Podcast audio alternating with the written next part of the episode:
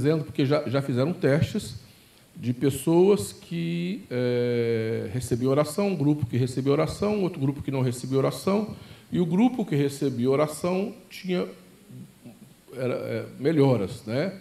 Tinha cura, tinha melhora. Aí os cientistas começaram a alegar que é porque eles sabiam que eles estavam recebendo oração, então, assim, psicologicamente ajudou, positivamente, a positividade e tal. Aí os cientistas fizeram outro teste, e com mais de mil, como ele falou, pessoas que estavam em coma.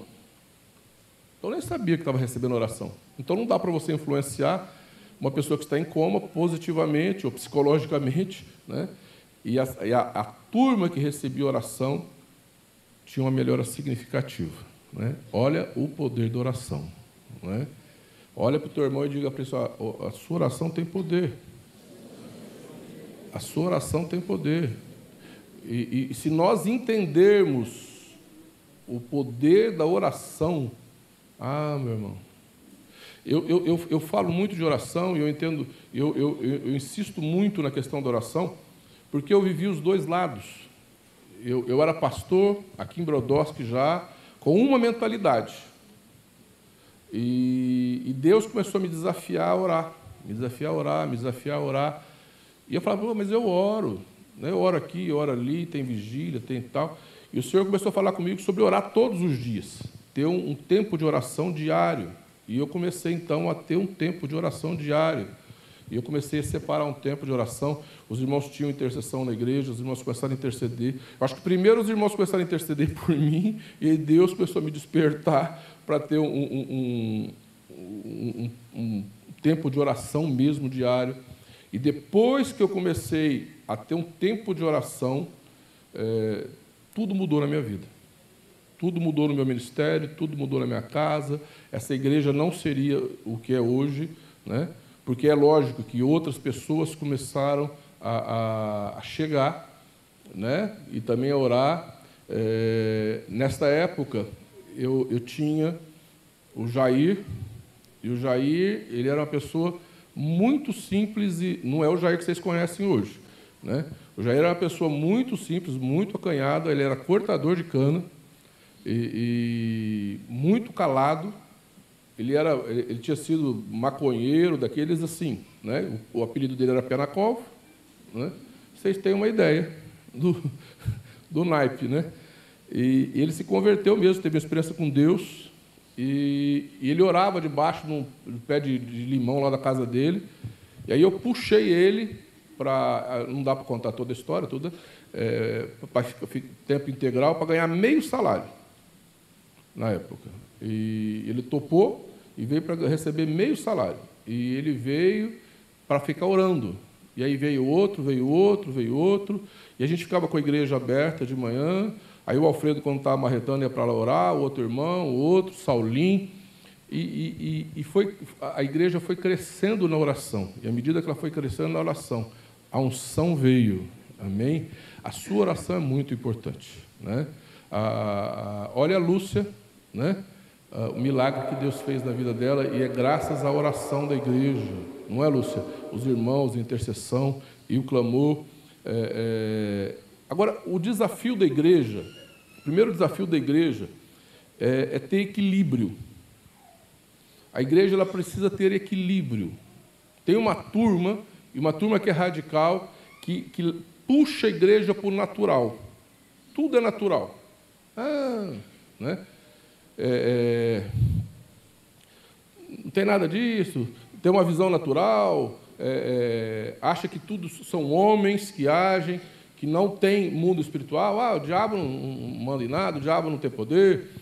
Então, eles pregam uma teologia de que, assim, o diabo não tem poder nenhum, o diabo não age, é, nós somos de Cristo, é, nós somos lavados no sangue de Jesus, então nós não temos problema nenhum.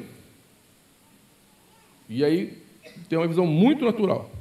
Tem outra turma que vê diabo até na, na marmita, de, né? vê demônio em tudo. Né? E aí tudo é demônio. Né? É, você tossiu, sai um demônio. Né? É, é, você soltou um pum, sai outro. É, misericórdia. E, e, e, a pessoa começa a ver demônio em tudo, tudo é demônio, tudo é não sei o quê, e pira. Né? Perdão, eu não aguentei não fazer a brincadeira. É, é... Escapuliu. Então, a, a, a, existem dois extremos. Né? Existe o extremo daquele que puxa a igreja para o natural, e tem aquele extremo que a pessoa vê demônio em tudo. Né? É, o, o, Sérgio, meu cunhado, eu levei ele, estava pregando para ele, ele não era recém-convertido, né? Nós fomos numa vigília e ele ficou apavorado, né? Apavorado. Jefferson, vem cá. Eu estou tendo uma visão. É, o que, que você está vendo? Eu estou vendo um exército preto na minha frente. É grande esse exército? Pega de fora a fora. É, estou vendo. É o canavial, irmão. É que de noite ele fica preto mesmo, mas é o canavial, né? Então a gente precisa o quê? A primeira coisa, ter discernimento de espírito. Né? Se você é uma cara muito natural e acha que tudo é natural, que o diabo não, não age em nada, que não tem nada, você se torna uma presa fácil para ele. Porque tudo que ele quer é que você seja natural e que não enxergue a ação dele. Bem? Tudo que ele quer é que você não perceba o que ele está fazendo. Que aí ele fica livre para fazer e você não percebe. Né? Você também ser uma pessoa pirada também não resolve. Achar que tudo é demônio também não resolve. Como que se resolve isso? Tendo discernimento de espírito. Nós precisamos ter discernimento de espírito. Saber o que é humano e saber o que é espiritual. Por isso que nós precisamos de orar. Porque só a oração vai te dar o dom de discernimento de espírito. Né? Só oração vai te dar o dom e a capacidade de discernir.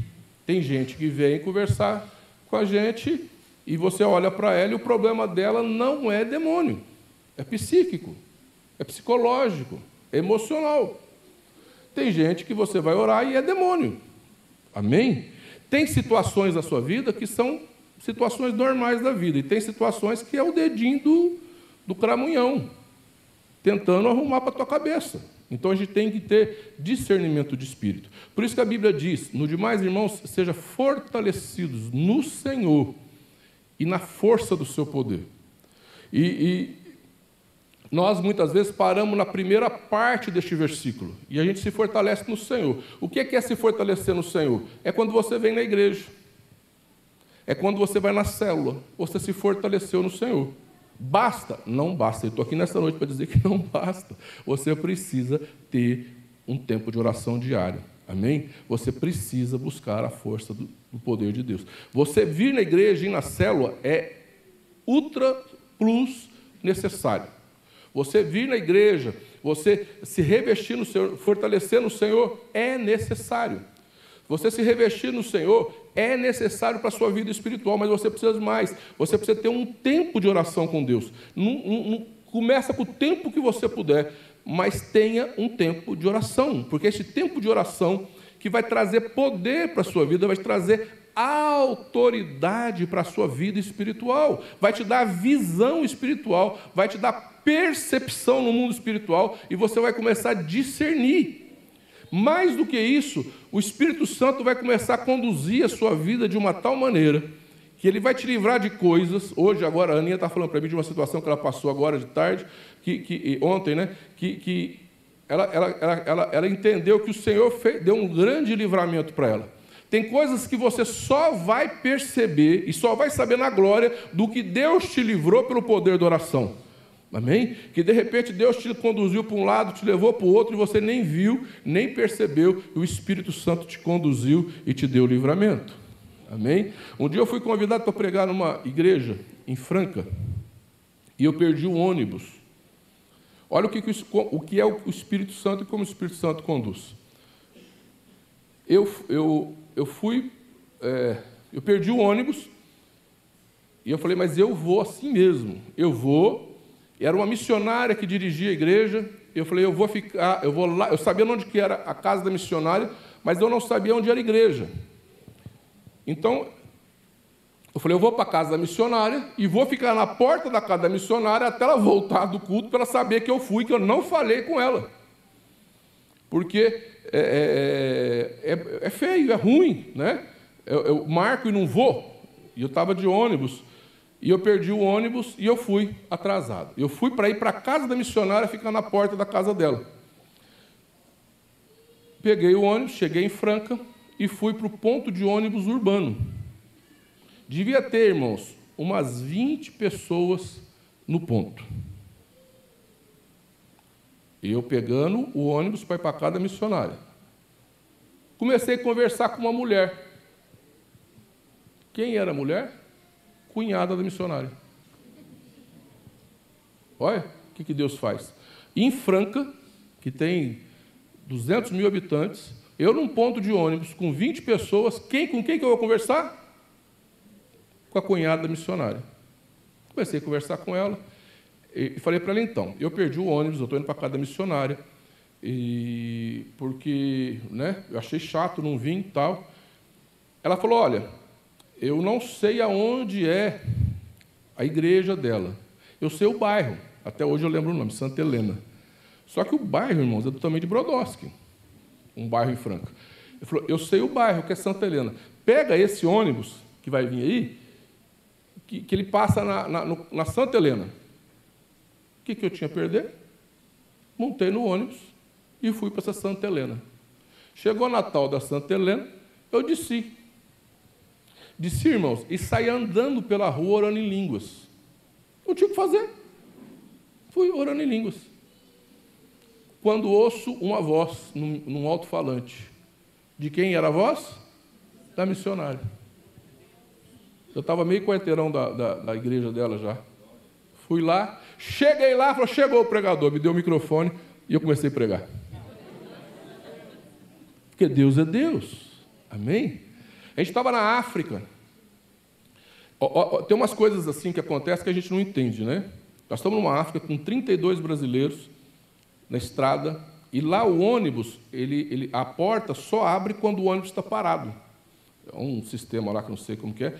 Só que a, a porta, ela não abre com o ônibus em andamento. E está o ônibus. De repente a porta abriu. A porta abriu, o motorista parou no acostamento, tal, lá viu, né? Parou, fechou a porta, né? lá no sistema deles, lá que eu não sei o que, que é isso. Só sei que o ônibus teve que parar por causa dessa porta, né? E fechou a porta e nós continuamos. Deu uns minutos na frente, tinha um engavetamento. Vários eh, caminhão, carro, tudo engavetado. O tempo que nós paramos foi o tempo que Deus nos livrou daquilo. Porque se o ônibus não para naquele acostamento para resolver o negócio da porta, nós estaremos no meio daquele engavetamento. Né? Deus é Deus. Amém? E Deus te livra. Amém? Esse, veja bem, no, o diabo muitas vezes coloca na nossa cabeça que é por mérito. Então, uns, uns é por mérito. Não, querido, é pelo poder da oração. Olha para o teu irmão e diga para ele: é pelo poder da oração. É pelo poder. Eu estava falando para o Ricardo agora, antes do culto começar. Eu fui vendedor de tênis. E eu ia, eu ia, eu ia vendendo tênis, eu ia, eu ia assim, nas cidades, né? Eu parava nas lojas com uma, uma pilha assim de mostruário, né? E eu ia orando, eu ia orando. Aí eu olhava para uma loja assim, se o coração não pedia, irmão, não testificava, eu não entrava na loja de jeito nenhum. Se olhava para a loja assim, o coração testificava, eu entrava na loja. Mas tinha loja grande que olhava assim, coração, eu não entrava. Nunca voltou cheque de cliente meu. Dos outros vendedores voltava um monte de cheque. E quando voltava cheque, a gente que tinha que dar um jeito de receber. Né? Mas dos meus clientes não voltava. Né? Por isso que ora, sabe? Tudo faça tudo debaixo de oração. Tudo que você for fazer, faça debaixo de oração. Ora, está dirigindo, ore, está trabalhando, ore, Deus me livra, Deus me mostra. Eu oro muito, Deus tem misericórdia de mim. Eu sou cabeçudo. Se o senhor não falar muito claro, eu faço besteira. A gente tem que ser sincero. Então, ora, pede direção para Deus. Amém? Pede. Eu estava lá em, em, em Moçambique. E, e, aí falaram de um furacão, e aquele furacão e furacão, e irmãos, foi uma coisa terrível. O furacão Dai, que passou em cima de Moçambique, destruiu a cidade. Nós estávamos a 50 metros da praia e disseram que ia ter tsunami de 10 metros de altura. A, a missionária, então, da, da casa Selma estava apavorada. E nós, eh, numa casa, toda a, a sala inteirinha de vidro, 7 metros de vidro. O, o, o, a, a 50 metros da praia. E para onde que nós vamos? Para onde que nós vamos? Vamos ficar aqui, irmão. Vamos ficar aqui. Vamos orar e vamos ficar aqui. Irmão, 5 horas da tarde o negócio começou a chover. 10 horas da noite acabou a energia, acabou a internet, aí o trem pegou. Meia-noite, parecia que a gente estava dentro de um liquidificador. É, não estou brincando, não. É, ou, ou, então, ou melhor, aquele secador de cabelo de mulher que faz vento, barulho, daquele jeitinho. Da meia-noite às três da manhã, parecia um secador de cabelo, a gente dentro. Eu olhava assim pelo vidro, eu olhava pelo vidro assim, os coqueirinhos deitadinhos no vento. Assim, ó. Sabe o que aconteceu com a nossa casa? Uma goteira. Uma goteira. Quando nós abrimos a porta, 5 horas da manhã, que aí foi acalmando, acalmando abriu a porta 5 horas da manhã, irmãos, que destruição na cidade. A mansão que tem na frente né, da casa do Everson, o Everson não mora mais nessa casa, uma mansão, destelhou. Árvores caídas para a cidade inteira, não tinha um poste em pé. Uma devastação, voou telha. Tem, tem um hotel lá dos chineses, hotel que parece aqueles de, dos Estados Unidos. O, o hotel, as telhas voaram elas batiam no poste, o vento fazia, dava um laço. Ficou até bonito. Porque o, a, aquelas telhas vinha assim, ó, a força era tão grande que ela vinha assim, batia no poste e, e, e entortava, ficava parecendo um laço. O, o, o hotel ficou com água inteirinho, destelhou tudo. Um hotel novinho. E a gente a 50 metros da praia. Uma goteira. Porque Deus é bom. Amém? E eu tenho certeza que se eu fosse abrir aqui para vocês darem testemunho, tem um monte de testemunho aqui. Quem tem testemunho para dar? Não posso abrir hoje. Mas você tem testemunho. O que nós temos que fazer? Nós temos que orar. Nós temos que estar clamando. Tudo que você for fazer, ora. Tudo que você for fazer, coloque diante do Senhor. Ore, busque a Deus, busque direção de Deus, busque o propósito de Deus. Peça oração. Sabe? Vai fazer, peça oração para os irmãos é, vai fazer alguma coisa, peça para o pessoal estar tá orando na célula. Para que, que tem uma célula? Você vai fazer alguma coisa? Ora. Pede para. Irmãos, ora por este propósito da minha vida. Irmãos, ora porque eu pretendo fazer isso. Irmãos, ora porque. E, e na multidão de, de conselho habita a sabedoria. Amém? E aí os, os, irmãos vão te dar uma palavra de sabedoria, vão te dar é, é, é uma orientação. Ou então só ora, clama ao Senhor, e o Senhor dá direção. Amém? Por quê, queridos? Porque nós vivemos num mundo onde tem uma ação espiritual. A nossa luta não é contra carne nem sangue, mas é contra principado e potestade. Você não é só natural, existe um mundo espiritual, este mundo espiritual age sobre a sua vida, está em cima da sua cabeça e age sobre a cidade, age sobre a sua casa, age na vida dos teus filhos, age na sua família. O mundo espiritual atua. E a Bíblia diz que existe luta. Não espere neste mundo que você vai viver num país falar, nossa luta. Então é luta. Quem é que luta? Quem passa a luta? Nós temos lutas.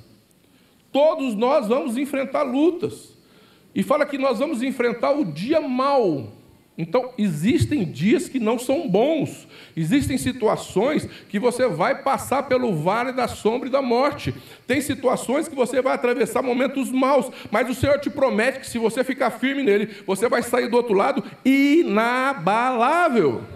Amém? Deus não está te prometendo o dia bom só. Deus está te prometendo que se você ficar firme, você vai atravessar o dia mal e vai sair do outro lado inabalável e vitorioso. Falar, eu venci e tive experiência. Amém? Eu venci e o Senhor me deu vitória. Amém? Mas existe. E negar que tem o dia mal, negar que tem luta, é perca de tempo. Nós passamos por situações difíceis. Você, você passa por situação difícil. A sua casa passa por situação difícil. O seu casamento passa por situação difícil. Os filhos é um desafio para criar, irmãos. Eu tenho cinco e agora tenho os netos. E, e criar filho é um desafio neste mundo atrapalhado. E, mas é, é, tem luta, tem dificuldade. Mas Deus é com você. E ele fala para você ficar firme, você vai atravessar o dia mal e vai permanecer inabalável. Mas nós precisamos de aprender a usar o poder da oração. Nós precisamos de aprender a usar o poder e a autoridade da oração, porque a sua oração tem poder. Amém? Ah, mas não sei o quê. Não, queridos. Ora. Não seja natural. O, tudo que o diabo quer é que você enxergue de uma forma natural e não perceba a ação do inimigo. Família, reúna dentro de casa e ore. Assista aquele filme, é lindo, Um Quarto de Guerra. Você tem um quarto de guerra na sua casa? Se não tem, arruma um. Ou então vem para a igreja. A gente tem um tabernáculo aqui, é justamente para isso. Separa um tempo e começa a orar ao Senhor. Faça uma lista do que você quer de Deus faça uma lista e começa a colocar diante do Senhor a, a, os propósitos que você quer de Deus. Coloca e começa a orar e guerrear e clamar ao Senhor e ter um propósito. Amém? Porque nós temos situações em que, se você orar, vai desamarrar e vai ser liberada na sua vida. A Bíblia fala para você ficar firme contra as ciladas do diabo. Então tem cilada. O que é uma cilada? Cilada é aquilo que o diabo prepara para você cair. Cilada é aquilo que alguém prepara para o outro, né? para o outro cair. Qual é as ciladas que o diabo pode preparar? Quais são as ciladas que o diabo pode nos preparar? A armadura de Deus já nos mostra quais são as ciladas que nós podemos enfrentar com o diabo. A primeira, qual é a primeira arma da armadura? Verdade. Se a primeira arma da armadura é verdade, porque a primeira cilada que o diabo vai usar é a mentira. Ele é o pai da mentira. Você me entende? Que ele, ele, ele não confie, a Bíblia fala, maldito o homem que confia no homem. Aí a gente fala assim: ah, eu não vou confiar no Samuel, ele é homem. Mas eu também sou um homem. Não confie nem você mesmo. Amém? Não confie na sua cabeça, não confie nos teus olhos, não confie nos teus ouvidos. O seu ouvido pode ouvir coisas que não são verdadeiras. Os seus olhos podem enxergar coisa que não é verdadeira. A sua mente pode imaginar coisa que não existe. Você entende? Que a gente pode mentir para nós mesmos. Então fala por irmão que está do teu lado, desconfia de você mesmo. Quando a Bíblia fala para você andar na verdade, e eu tenho 40 anos que eu sirvo a Deus, anda na palavra. Eu não confio em mim, eu confio na palavra. Eu não obedeço a minha cabeça, eu obedeço a palavra.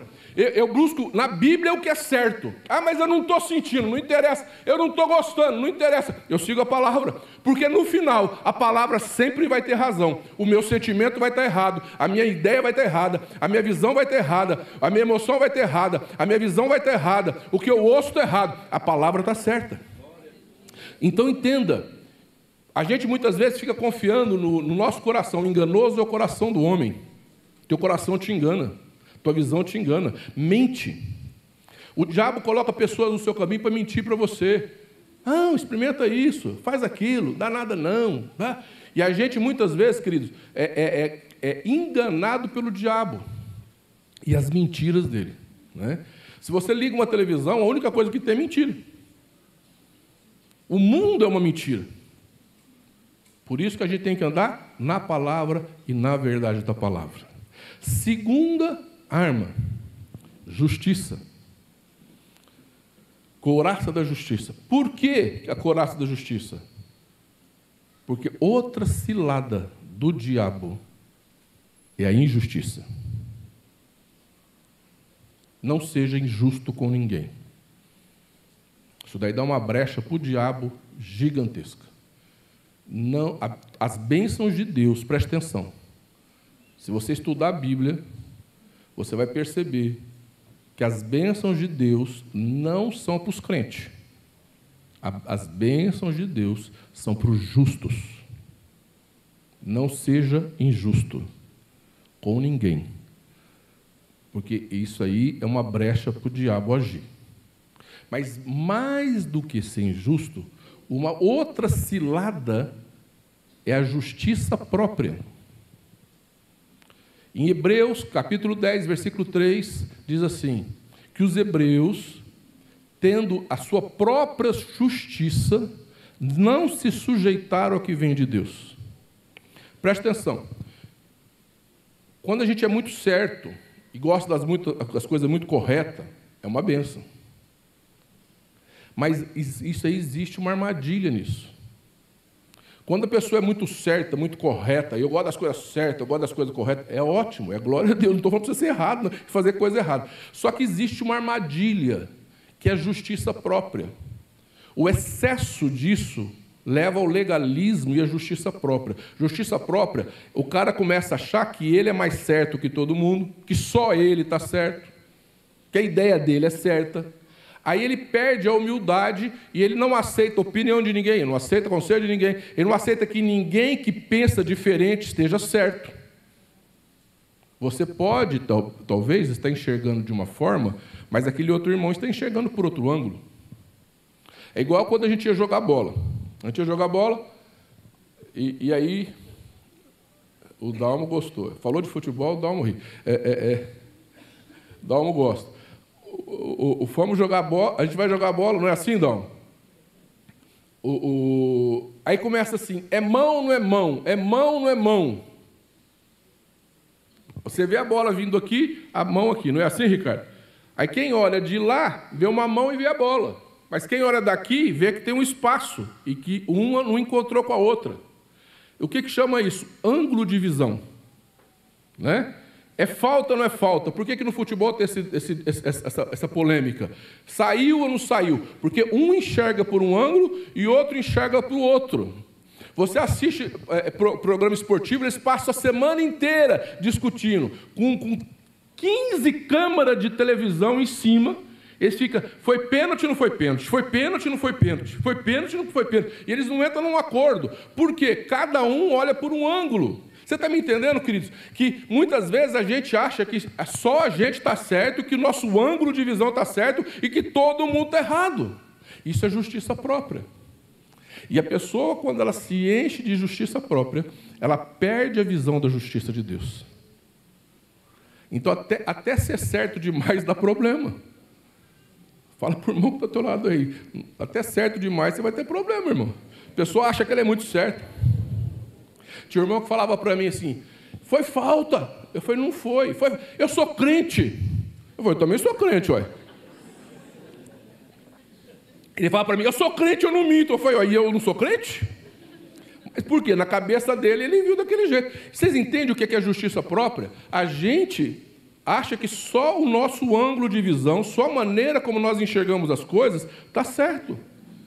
E você tem que considerar que talvez a gente sempre presta atenção. Olha para mim, você tem sempre que considerar que você pode estar errado.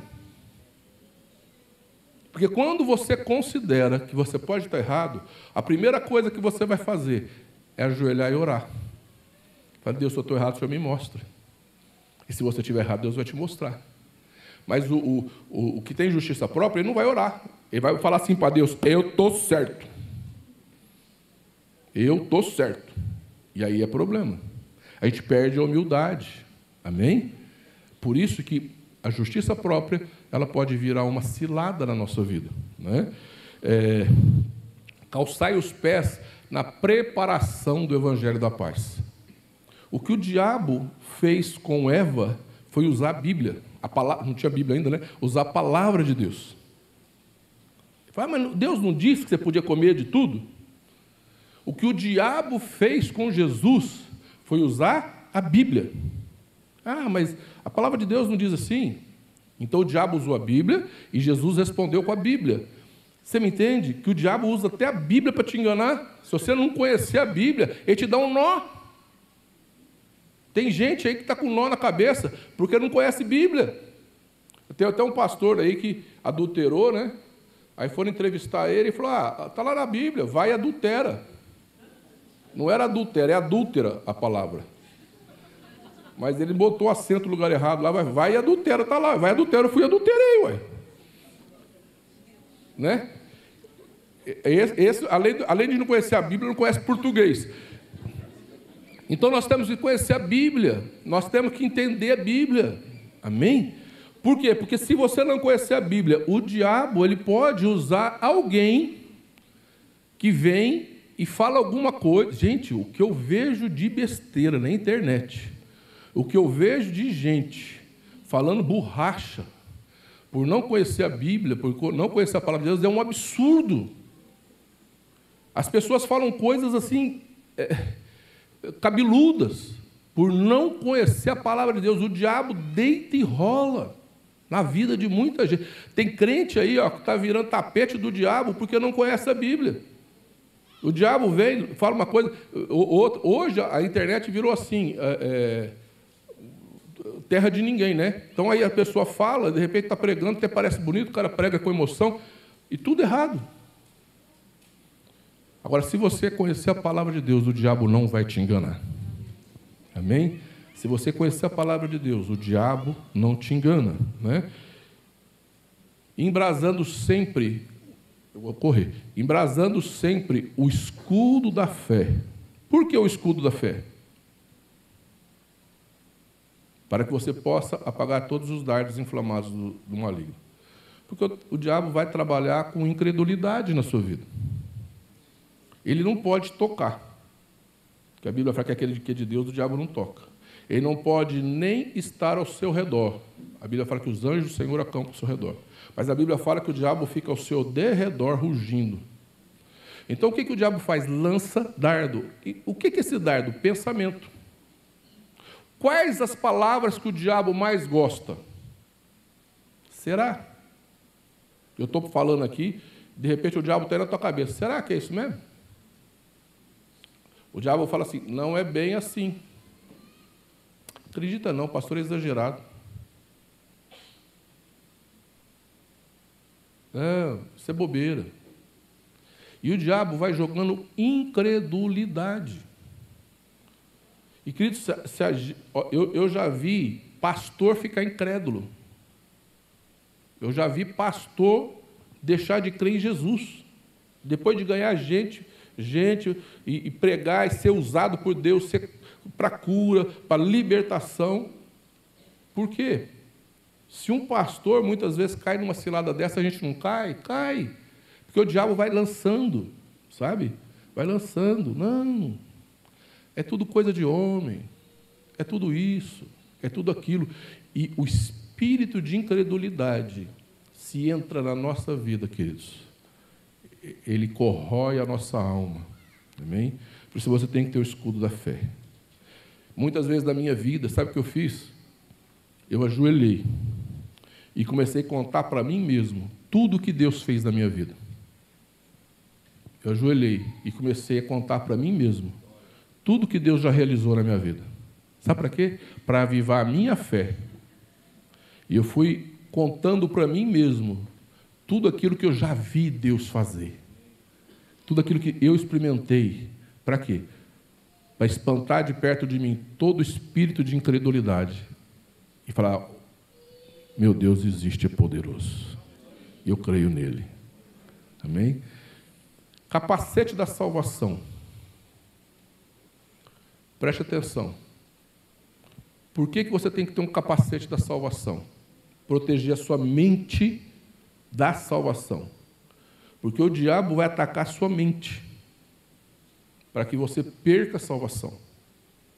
Uma ideia que é muito difundida hoje, o pastor, até o, o pastor Alexandre falou, ele foi lá em Batatais e tinha um casal lá que tinha afastado da igreja de Batatais, e, e, e afastado porque não cria no poder do Espírito Santo e voltaram.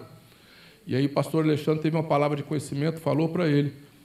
E o, o, pessoal assim, teve uma experiência tremenda com Deus e voltou para a igreja.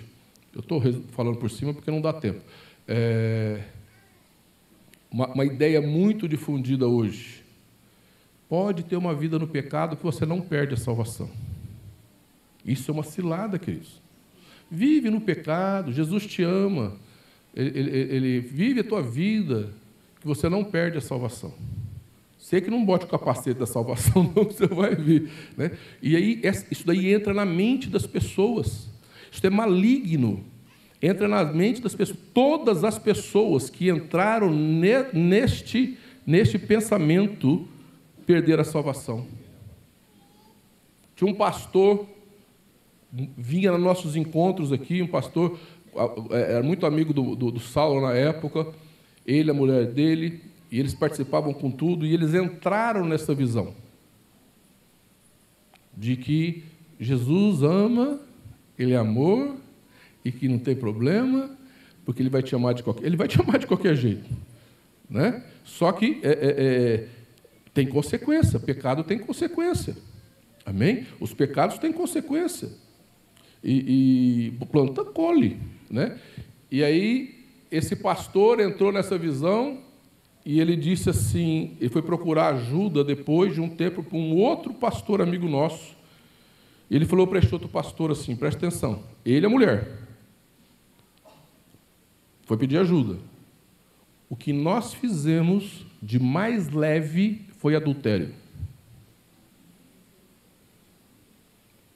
Mas todo debaixo do amor de Jesus. O que nós ele, ele procurou e falou: o que nós fizemos. Se um casal, que o mais leve que eles fizeram foi adultério, eu não quero nem imaginar o que eles fizeram.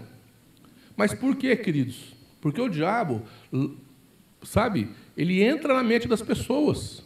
Por isso que nós temos que ter um capacete da salvação.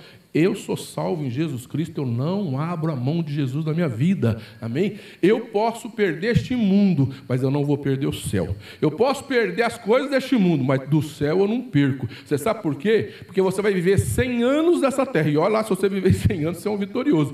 Mas você tem uma eternidade para viver com Deus. Não abra mão de uma eternidade por causa de 10, 20, 50, 100 anos dessa terra, porque 100 anos dessa terra não vale a pena. E tem gente trocando uma eternidade por 20, 30, 50, 100 anos dessa terra que vai passar. Isso daqui, meu irmão, você vai passar e nós vamos passar, todo mundo vai passar. Amém? Aqui é luta. Aqui é dificuldade. Se você acha que você passa dificuldade, eu passo e todo mundo passa de alguma maneira. Nós passamos dificuldade, passamos luta e passamos o dia mal.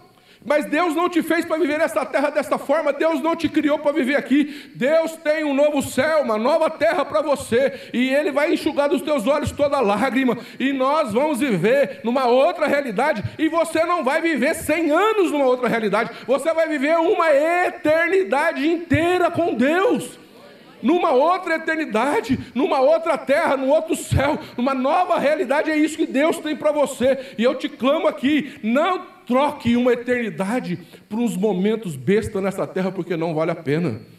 Eu vou passar, você vai passar, todos nós vamos passar, mas tem uma eternidade nos esperando. Porque se tem um mundo espiritual, existe também o um mundo celestial. Você me entende? E aí a palavra de Deus diz assim: olha,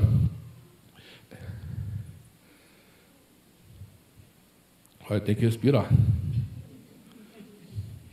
Com toda. Aleluia. O capacete da salvação. É a espada do Espírito. Preste atenção, a palavra tem poder. A espada do Espírito que é a palavra de Deus.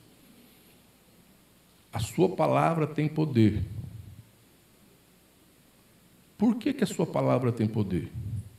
Qual o único ser na terra que fala? O papagaio? Você. Sabe por que, que você fala? Porque você é imagem e semelhança de Deus. Olha o poder da palavra. Disse Deus: haja luz. Quem é essa luz? Jesus.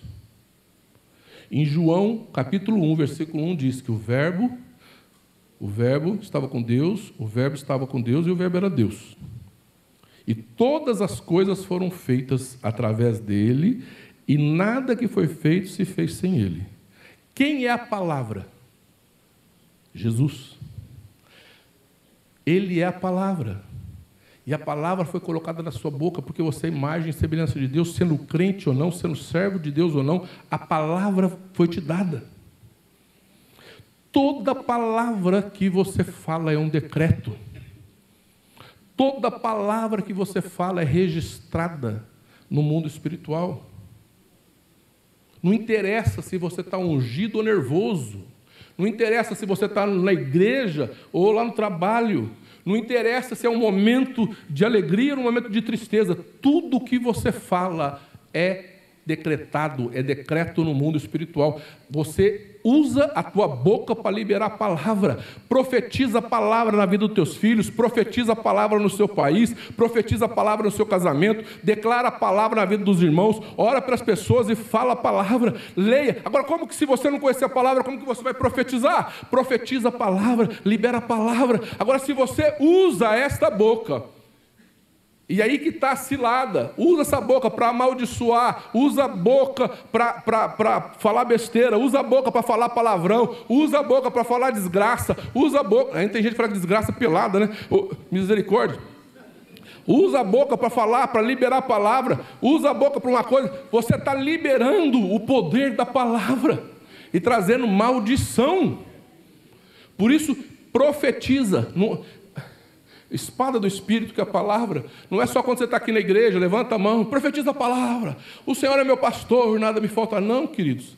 Você pode liberar a palavra no dia a dia, no seu serviço, na vida das pessoas que estão à sua volta. Você declara a palavra, profetiza a palavra. Quanto mais você conhecer da palavra, mais poder você vai ter nela para profetizar na vida dos outros. E, e começa com oração e termina com oração, com toda oração e súplica orando em todo tempo no Espírito. O que é oração no Espírito? Oração em línguas. A gente, a Bíblia fala que a oração em línguas, quem ora em línguas edifica a si mesmo. Né? A Bíblia fala que a oração em línguas nos edifica. Né? Então, ore, ore em todo o tempo, no Espírito, ore ao Senhor, profetiza, declara, ora, libera a palavra, profetiza. Porque o Espírito Santo vai agindo, amém?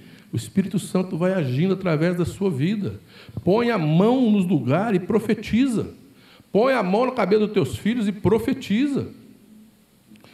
Tinha uma irmã aqui, um casal, que o filho desviou e foi para o satanismo, quando tinha o, o, o hospital aqui ainda.